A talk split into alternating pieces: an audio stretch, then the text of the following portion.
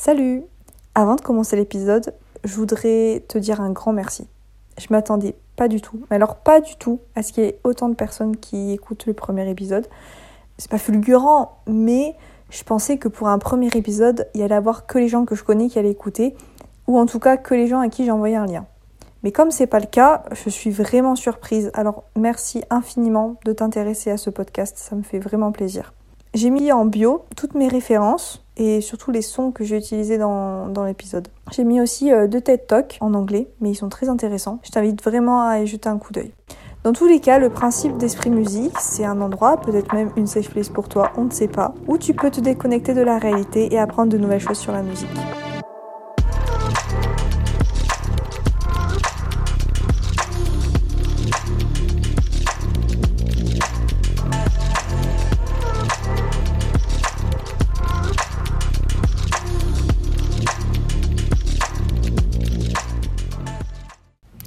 De l'épisode, c'est La spirale du numérique. Alors à première vue, c'est sûr que c'est un peu flou. Mais laisse-moi t'expliquer, laisse-moi une chance. En gros, notre épisode, il va traiter de l'influence et des conséquences numériques sur la musique. Alors quand je te parle de numérique, ça veut dire euh, tout ce qui est réseau, plateforme de streaming, nouvelles technologies, etc. Tout le monde a un réseau social sur son téléphone, ou en tout cas toute personne qui est majeure. Et tu écoutes sûrement ce podcast avec un réseau social en ce moment. Et j'ai l'impression aujourd'hui que la référence est devenue justement les réseaux sociaux.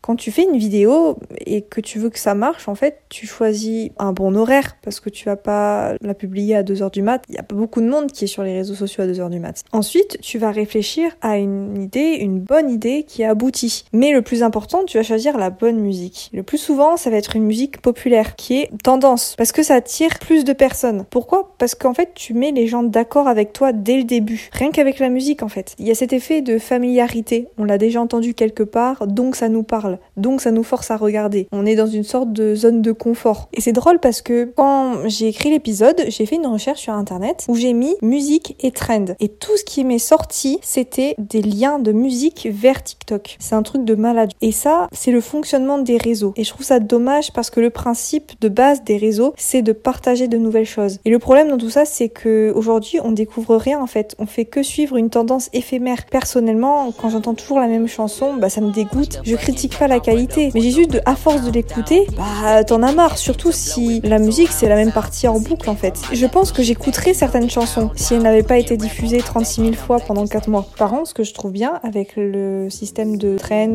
et de réseaux sociaux, c'est que les tendances font ressortir de vieilles chansons. Ça apporte une culture générale, ça fait ressortir des styles qui étaient oubliés et ça permet d'un certain côté de propulser l'évolution de la musique. Et si t'es curieux à ce sujet, mon premier épisode traite de ça. Donc je t'invite à aller l'écouter rapidement. Aussi, un autre truc cool, c'est que les réseaux et l'internet, c'est un moyen de communication. C'est un moyen de marketing euh, où on a accès à une communauté, où on crée des liens avec des gens. Ça permet de partager plus facilement la musique parce qu'il y a, on va voir les annonces de projets, on va voir les annonces de concerts, les annonces de tournées. Et en fait, c'est juste trop bien parce que tu peux communiquer ta passion à plein de gens. C'est vraiment un truc positif. Mais avec le moyen de marketing, on va découvrir le développement de l'industrie plant. Alors, c'est quoi? Eh bien, c'est le principe où on se fait connaître par les réseaux. Mais il y a aussi le principe où les labels vont créer des pop stars, rien que pour l'argent en fait. On va être payé pour faire du chiffre et pas forcément pour l'amour de la musique. C'est une épée à double tranchant en fait, parce que c'est une affaire de business, on va commercialiser à fond la musique. Et c'est difficile pour les petits artistes qui sont amoureux de la musique de percer, mais à la fois c'est plus facile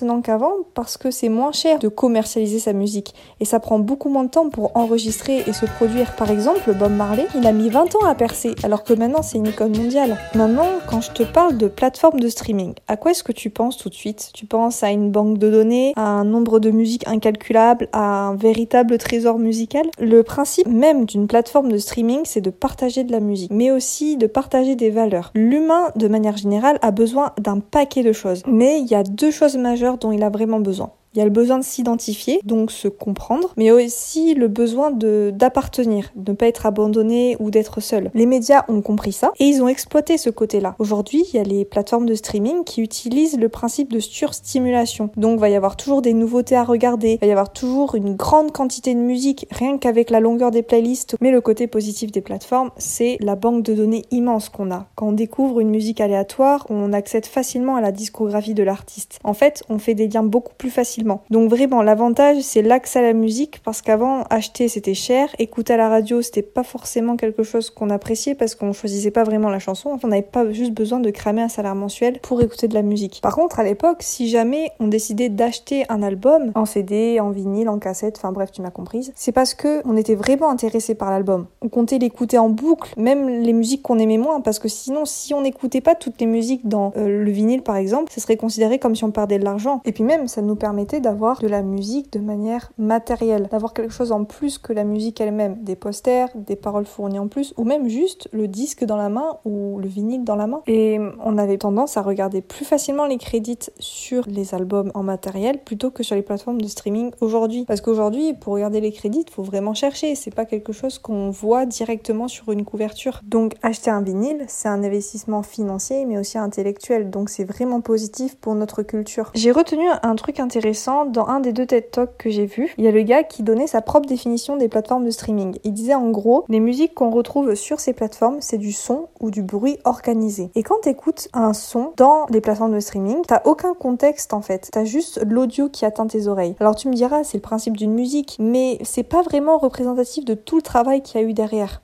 J'aime bien les nombres, je kiffe les maths, alors laisse-moi te donner quelques statistiques. Il y a une compagnie qui est derrière une plateforme de streaming très connue qui a l'habitude de collecter des données d'utilisateurs. Alors quel genre de données? Il y a la manière d'écoute de la musique, la fréquence d'écoute et la vitesse que tu as à la tendance de passer une musique qui t'intéresse pas. Avec ces données, il y a la compagnie qui a établi des chiffres suivants. Si un nouveau son arrive sur la plateforme, tu as 24% de chances que tu passes cette musique pendant les 5 premières secondes. Ensuite, tu as 29% de chances que tu skips cette musique pendant les 10 premières secondes. Et enfin, tu as 35% de chances que tu skips cette chanson avant les 30 premières secondes écoulées. Et ça, c'est des infos intéressantes parce qu'il faut savoir qu'un artiste est rémunéré sur sa chanson que si elle est écoutée au-delà de 30 secondes. En conséquence, bah, il y a les producteurs, les compositeurs, les labels qui vont tout faire pour te tenir sur la chanson, toi le consommateur, durant ces 30 secondes. Je vais vulgariser, mais en gros, les sons qui vont être créés vont être créés de façon à ce qu'il n'y ait pas d'intro, que le refrain rentre direct et qu'il soit rempli d'accroches musicales. J'ai un autre exemple. Quand tu regardes le billboard euh, c'est des hit songs dans les années 2000, les sons font en moyenne 4 minutes et il n'y a aucune chanson en dessous de 2,5 minutes. Par contre, aujourd'hui, la moyenne des chansons au billboard des hit songs, c'est 3,5 minutes et le nombre de chansons qui font 2,5 minutes ou moins ont augmenté de 8% ces trois dernières années. Donc en fait, t'es payé plus pour travailler moins. Et le but, c'est de faire des petites chansons parce que les gens semblent avoir plus de chances de rester 30 secondes pour une chanson plus courte. Il y a certains groupes qui ont compris euh, le délire et qui ont feinté et qui ont joué avec, et c'est tout à leur honneur. Euh, il y a un groupe euh, britannique, Pocket Gods, qui a fait un album 500 x 30 où dedans il y a 456 chansons qui font chacune 32 secondes. Ensuite, il y a le programme des plateformes de streaming qui est en mode aléatoire mais qui est pas si aléatoire que ça. Le mode aléatoire normalement te propose des chansons que tu n'as jamais écoutées et que tu viens de découvrir. Sauf que ces mêmes chansons ont déjà été écoutées par des gens et ont déjà été appréciées par des gens. Là, on retrouve le phénomène de trend où la chanson a déjà été validée par quelqu'un et donc peut-être que c'est un banger, donc peut-être que ça te plaira aussi. En gros, le programme agit en fonction du comportement des utilisateurs. Il cherche pas vraiment à te faire découvrir de nouveaux sons. Et si les plateformes se mettaient vraiment à mettre les nouveaux sons en aléatoire pour découvrir de véritables nouveautés et pas des chansons déjà connues par d'autres, ça changerait vraiment la donne. Là, ce dont je te parle, ça a un nom. En anglais, t'appelles ça ego casting. C'est un principe où il dit que tu es prédisposé à écouter ou à absorber des choses qui vont dans notre sens. C'est la définition même des algorithmes de plateformes de streaming. En suivant ce mode de fonctionnement, c'est difficile de sortir de ta zone d'écoute et de découvrir de nouvelles choses et de nouvelles manières de penser au niveau de la musique. Et sachant en plus qu'il te faut un certain temps avant de t'intéresser à un nouveau genre de musique. Par exemple, le modern jazz, c'est un genre qui est vraiment complexe et atypique, un genre nouveau de jazz. Il faut vraiment l'écouter longtemps ou être accompagné par quelqu'un qui s'y connaît déjà pour comprendre la vibe. Mais le streaming n'a pas cette politique-là. Un autre truc dont je voulais te parler, c'est le système pourri de rémunération des plateformes. En gros, on rémunère celui qui fait le plus d'écoutes au mois. On ne rémunère plus en fonction des écoutes, mais en fonction de la taille de l'artiste. Si tu écoutes plein de petits artistes, ton abonnement sera reversé aux gros artistes, même si tu ne les écoutes pas du tout. Et puis je sais pas toi, mais j'ai l'impression qu'avec le principe de streamer de la musique, on a moins en moins ce côté live. Dans les concerts, on a plus en plus de téléphones brandis en l'air, il y a moins de personnes qui profitent de l'instant présent et tout le monde essaie d'enregistrer ce moment sans se soucier de la musique jouée. Et il y a de plus en plus de concerts où les foules sont mortes, il n'y a aucune animation et aucune réponse de la part des gens. Un autre problème avec les réseaux, c'est tout le délire des droits d'auteur. Je te parle des remixes, des covers, des samples. Si tu fais ça, t'es pas obligé de créditer celui qui a fait initialement le son. Donc si tu fais un remix d'un tel et que ça marche, bah le mec à l'origine n'aura pas un copec et c'est toi qui vas tout rafler. Je trouve ça vraiment injuste parce que tu peux prendre n'importe quoi, n'importe quel travail d'un artiste et le tourner à ton avantage pour ta pomme en fait. Et déjà, c'est compliqué pour un artiste de vivre. Donc en plus, si les gens continuent à faire des remixes et des covers sans que ce soit bénéf pour l'artiste, et eh bah je les plains vraiment parce que c'est pas juste. Non mais tiens, regarde, rien que les remixes qu'on retrouve sur les réseaux sociaux et qui sont en tendance, les speed up par exemple, il a aucune rémunération pour les artistes concernés et pourtant c'est écouté 36 millions de fois. Mais qui te dit internet et technologie te dit aussi le problème de l'intelligence artificielle et de l'impact qu'elle a sur notre musique. Il y a un ingé son, Mike Dean, je sais pas si tu le connais, qui a fait dans son dernier album une intro qui parle du combat entre l'humain et l'IA. In a land not far away, artificial intelligence reached a level where it could create music and art, just as well as humans could. Many thought this would be the future of creative arts. C'est une notion très intéressante parce qu'aujourd'hui l'utilisation de l'IA gonfle de jour en jour et avec le temps peut-être qu'elle sera même intraçable en fait, parce qu'elle sera trop utilisée et même banalisée peut-être. Je ne sais pas quel ami m'a dit ça, je suis désolée en avance si tu te reconnais, mais il m'a parlé du fait que peut-être qu'un jour des artistes se vanteront de diffuser des albums faits entièrement par la main humaine. Ça deviendra presque une sorte de traitement luxueux tellement que l'informatique aura pris une place importante dans notre créativité. On a tous la peur du jour où l'IA prendra la place de l'humain. On a fait plein de films sur ça, c'est tout un délire sur ce, sur ce principe, et je me demande si ça arrivera vraiment un jour parce que l'IA est une grosse différence avec l'humain quand même. Quand une IA compose, elle suit bêtement un programme, alors que quand c'est un humain qui compose, c'est un mélange de créativité et de passion qui est lié à notre cœur, à la tête, à nos expériences, parce qu'on apprend de nos erreurs tous les jours, à nos sensations. Et je pense vraiment que cette différence se ressent dans notre musique. And so, this competition demonstrated without a shadow of a doubt that while AI may be able to create perfect works of art and music, It will never be able to capture the spirit of what makes those creations unquestionably great, the human touch. Et voilà, c'est la fin de l'épisode 2. J'espère que ça t'a plu, j'espère que tu auras envie d'en savoir plus sur la musique. Je fais ce podcast parce que j'ai envie de te donner quelque chose d'authentique et de véritable. Je veux que tu puisses euh, critiquer et te faire ta propre idée sur la musique. J'espère que tu as pu apprendre quelque chose de nouveau et que tu n'écouteras pas la prochaine chanson qui atteindra tes oreilles de la même manière. Maintenant, place au My Song of the Moment. Aujourd'hui, je te propose Odd de Kavinsky avec un feed de The Weeknd. C'est vraiment une masterclass et je comprends pas pourquoi il est pas connu plus que ça. Je l'ai découvert par hasard et ça m'a vraiment choqué. C'est vraiment un, son qui est underrated. Kavinsky, il faut savoir que c'est un DJ français. Donc voilà, c'est une petite fierté euh, comme ça. Odd Look, je pense que il a 10 ans d'avance sur son temps. Parce que je sais pas si tu vois, mais en ce moment, euh, j'ai l'impression qu'on retrouve euh, les synthés des années 80. Et le fait de repérer ces synthés style années 80 dans la chanson, ça m'a vraiment surprise parce que c'est une chanson qui a été faite dans les débuts des années 2010, je crois. Donc ce que je kiffe vraiment dans cette chanson, c'est le mood des synthés et un peu de la nuit. Genre, c'est vraiment l'idéal d'écouter cette chanson pendant que tu conduis la nuit. C'est un kiff total. Sur ce, je te laisse avec cette merveille et je te fais de gros bisous. On se retrouve pour le prochain épisode.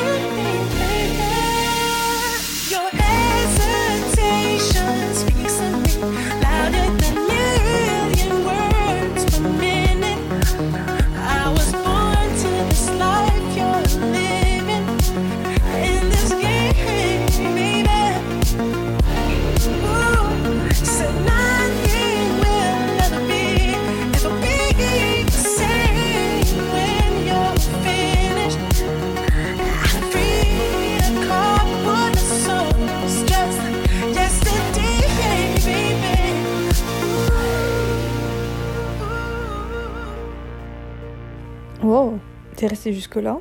Ah bah merci. Juste pour te dire, reste à l'affût, parce qu'au prochain épisode, je te réserve une petite surprise. Allez, salut